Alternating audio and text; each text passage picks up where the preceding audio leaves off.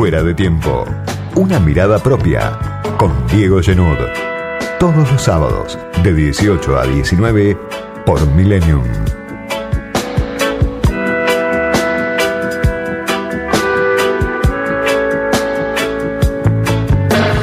Semana tomada, vaya así tomada por el pedido del fiscal Diego Luciani para que la vicepresidenta vaya a la cárcel durante 12 años y deje de ocupar cargos públicos, sea inhabilitada de por vida en la causa vialidad. El fiscal federal Diego Luciani, bueno, marcó el regreso de Cristina al centro de la escena política, pero mucho más de lo que estamos acostumbrados a ver a Cristina, sobre todo en estos años del experimento defectuoso del Frente de Todos.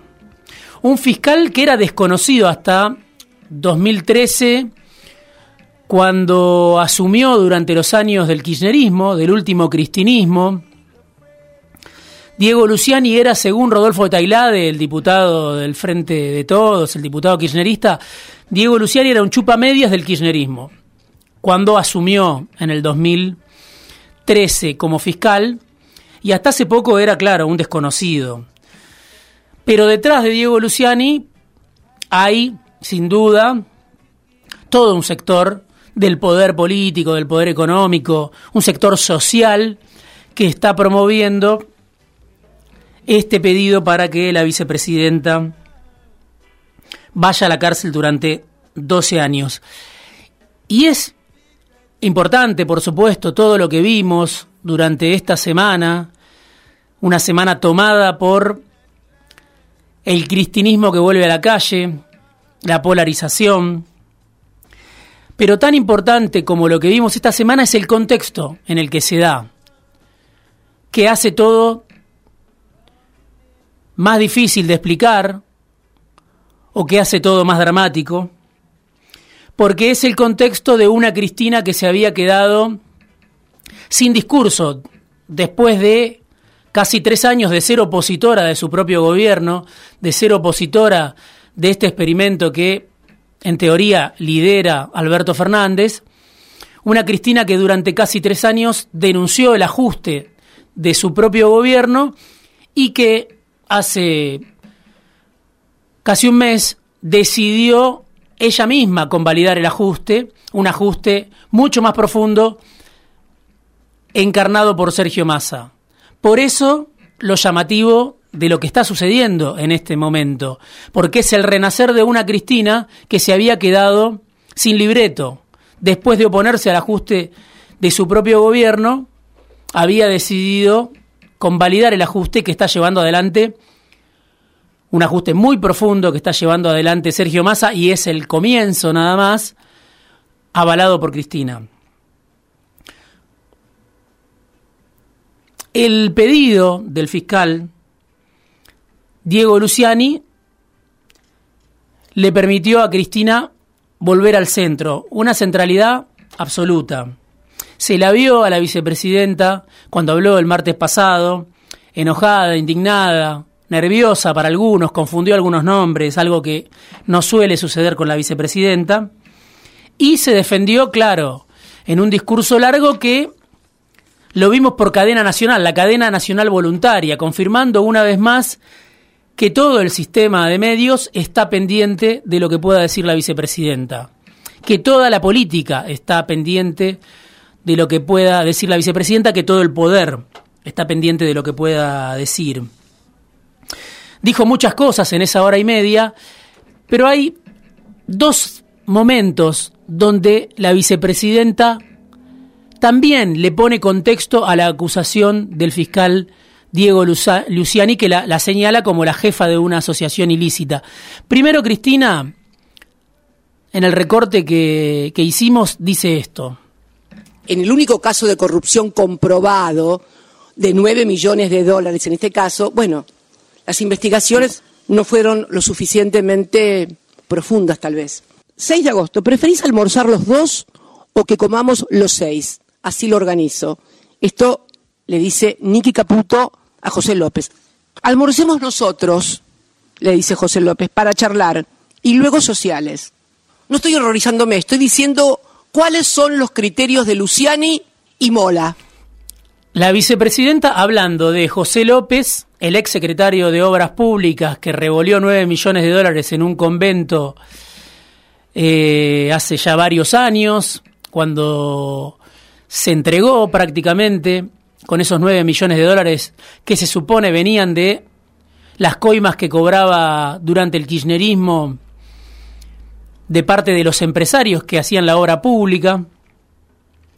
Y Cristina rescata el vínculo de ese José López, entregado, prendido fuego en aquellas escenas en el convento de General Rodríguez, con Nicky Caputo, el hermano de la vida de Mauricio Macri, el hermano del alma de Mauricio Macri. Algo que, por supuesto, se conoce y se sabe.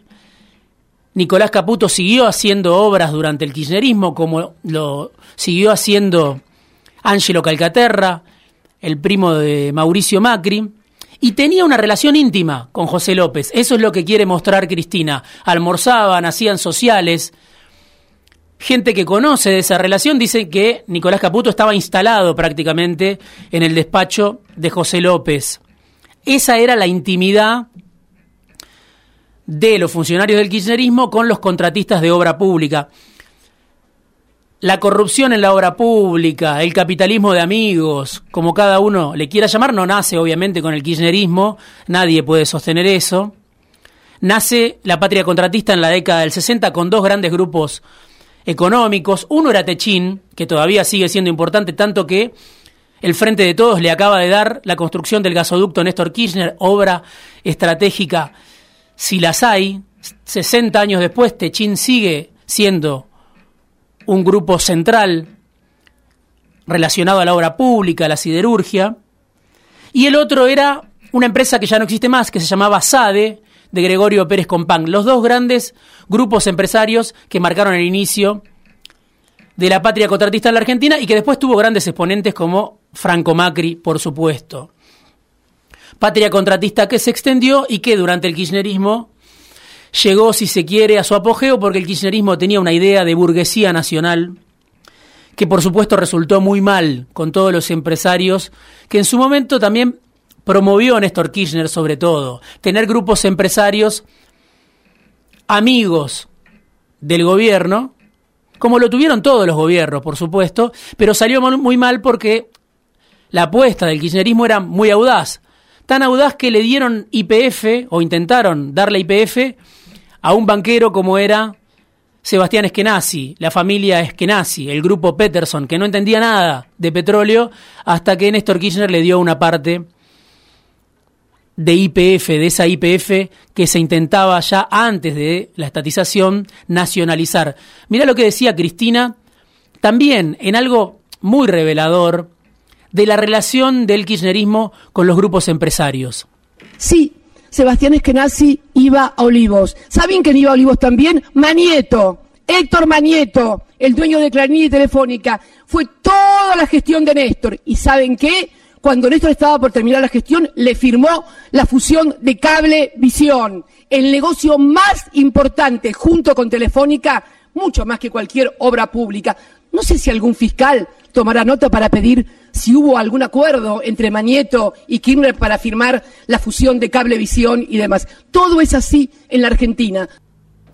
Claro, una vicepresidenta que uno, un desprevenido puede decir, está acusando al propio Néstor Kirchner por haberle regalado al grupo Clarín, al grupo Manieto, uno de los negocios más rentables y que en su momento Manieto perseguía muchísimo en esa carrera infinita del grupo Clarín por agigantarse y arrebatarle siempre algo a todos los gobiernos. Bueno, Néstor Kirchner cuando se iba cinco minutos antes de terminar su presidencia, que terminó con altos niveles de aprobación, le firmó la fusión multicanal Cablevisión. Dice Cristina, ¿por qué nadie investiga ese regalo de mi marido, a Héctor Manieto. Bueno, porque Héctor Manieto es el poder permanente y nadie lo va a investigar nunca.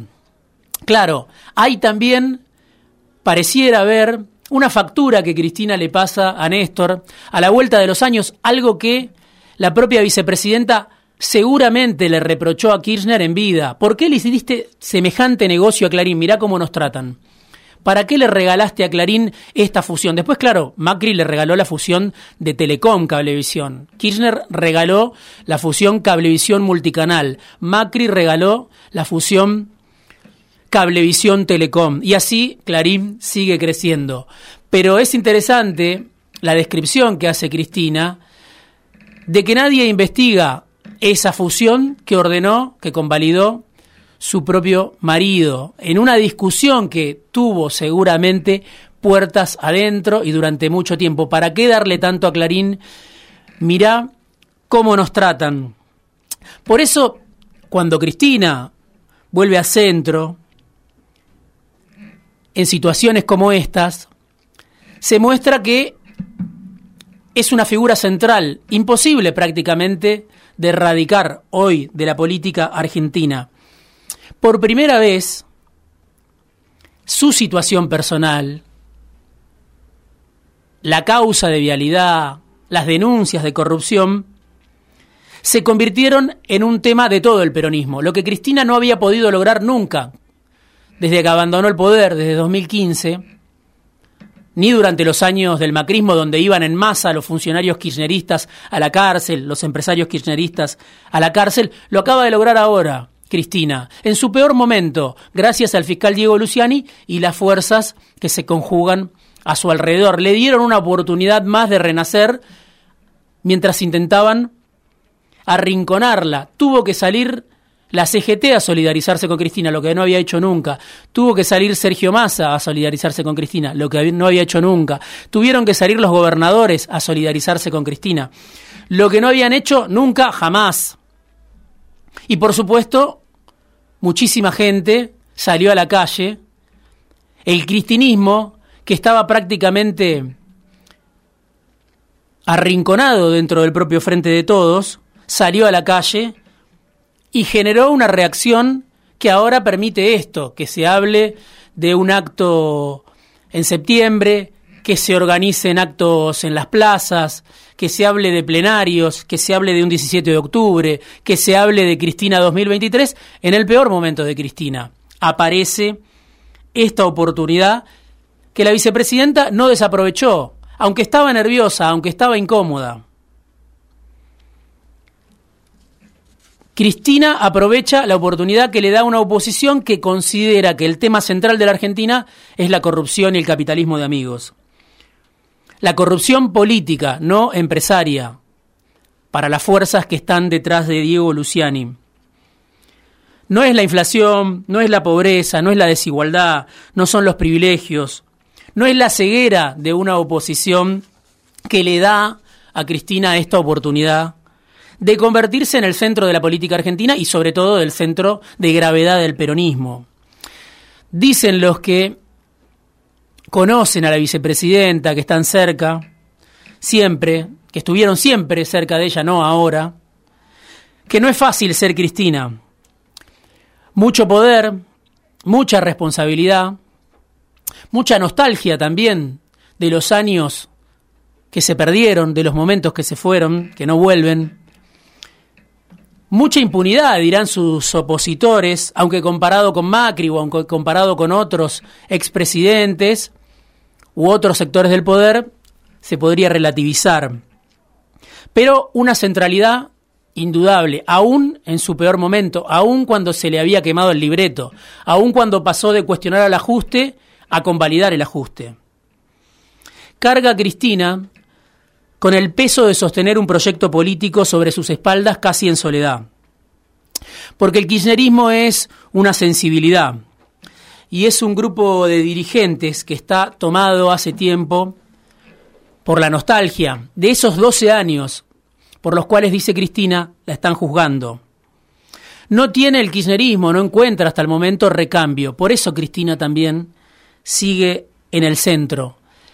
Y esa nostalgia de los años que se fueron, pese a que el kirchnerismo volvió al poder como socio principal del Frente de Todos, volvió pero sigue atrapado en la nostalgia, sigue evocando aquellos 12 años.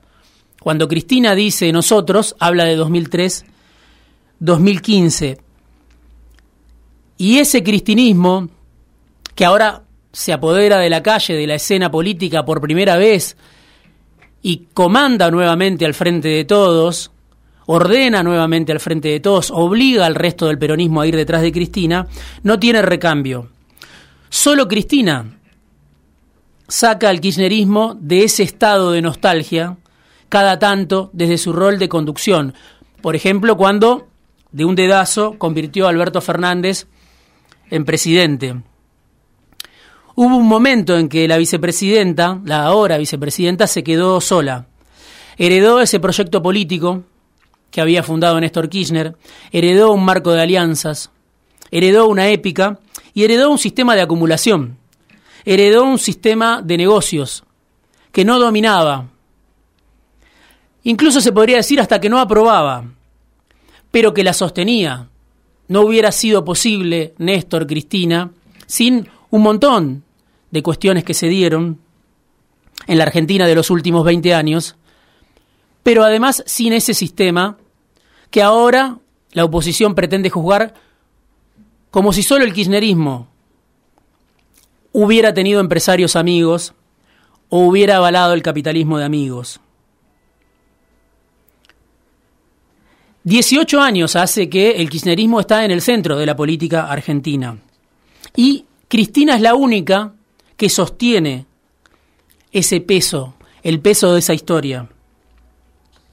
Se dieron cuatro o cinco hechos que convirtieron al kirchnerismo en un actor central de la política y se puede hablar muchísimo de eso, el estallido de 2001, la capacidad de Kirchner en ese momento para leer una situación excepcional, el boom de los commodities, la muerte de Kirchner, la centralidad de Cristina con sus aciertos, con sus errores, y también el odio del antikirchnerismo. No se podría explicar la centralidad de Cristina sin el odio del antikirchnerismo que vuelve una y otra vez a arrinconarla. No le alcanza con ganarle las elecciones, como ya le ganaron muchas veces las elecciones, sino que buscan que esté en la cárcel o al borde de la cárcel, que no haga más política. Y eso contrariamente a lo que se busca, la fortalece. Cristina volvió al poder en 2019 gracias al fracaso de Macri, estrepitoso, y aún en su impotencia, porque es mucho lo que no puede la vicepresidenta, en su debilidad relativa, sigue siendo el eje de la política argentina.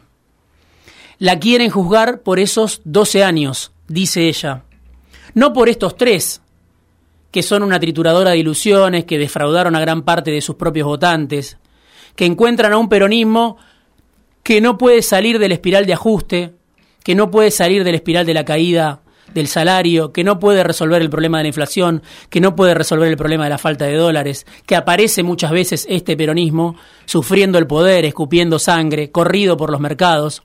Pero Cristina dice, me juzgan por aquellos 12 años, no por estos tres que están hoy en una situación donde el gobierno va a un ajuste cada vez más pronunciada, pronunciado. Golpeada, disminuida, encerrada en esa propia contradicción, después, después de haber negado el ajuste para terminar apoyando el ajuste, Cristina sigue representando a una parte importante de la Argentina. Tiene un grupo de seguidores que no tiene casi nadie en la política argentina. Los sectores más humildes, que son los más golpeados por la inflación, por la caída del salario, que son quizá los más desilusionados, que son quizá los que no fueron a votar al frente de todos en 2021, y esa clase media cristinista del corazón, tan sensible a los símbolos que el kirchnerismo supo explotar como nadie. Pero además, el peronismo, los gobernadores que sufren ahora el ajuste, que sufren el recorte de transferencias que está ordenando Massa y que la llaman a Cristina. Todos dependen de ella. Todos estos sectores dependen de ella. Y tienen su suerte atado, atada a lo bueno o lo malo que ella puede hacer.